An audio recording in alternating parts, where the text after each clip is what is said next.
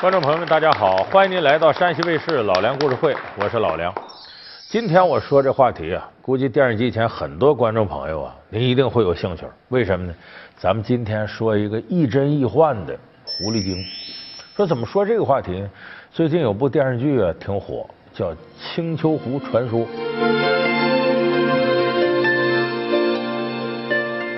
可能有不少朋友看了。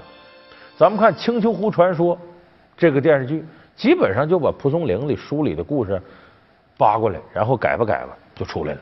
说的什么事儿呢？就说有一群狐狸精啊，住在一个地方，这地方叫青丘。说这狐狸精哪儿来的呢？他们都是灵狐。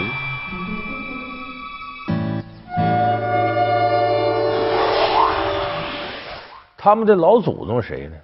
就是《封神演义》里那妲己。一说妲己，很多人知道，说那是干尽了坏事了，跟着纣王啊，最后祸乱朝纲，把大商朝给弄没了。那么妲己怎么来的呢？女娲娘娘，因为这商纣王不正经，看着女娲娘娘像在庙里提啊，但使妖娆能举动，取回长乐是君王，调戏女娲娘娘。但使妖娆能举动，取回长乐是君王。女 娲娘说：“这能容你吗？”让妲己来呀，败坏他的朝纲。可是没想到妲己干这些坏事为了吓唬那些狂妄自负的大臣，我们可以立一项新的刑法。哦，新的刑法？炮烙之刑。炮烙之刑。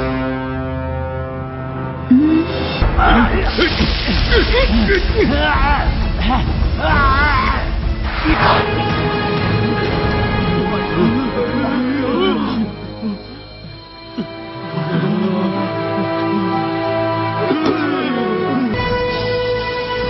快将此心拿给爱妃服下。诺。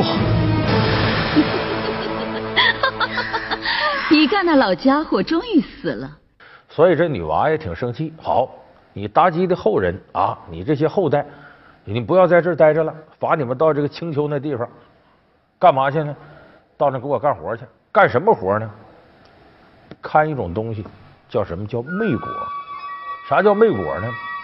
这玩意儿人吃了可以长生不老，可是看着看着，刚开始的时候，这魅果就让人给偷走了。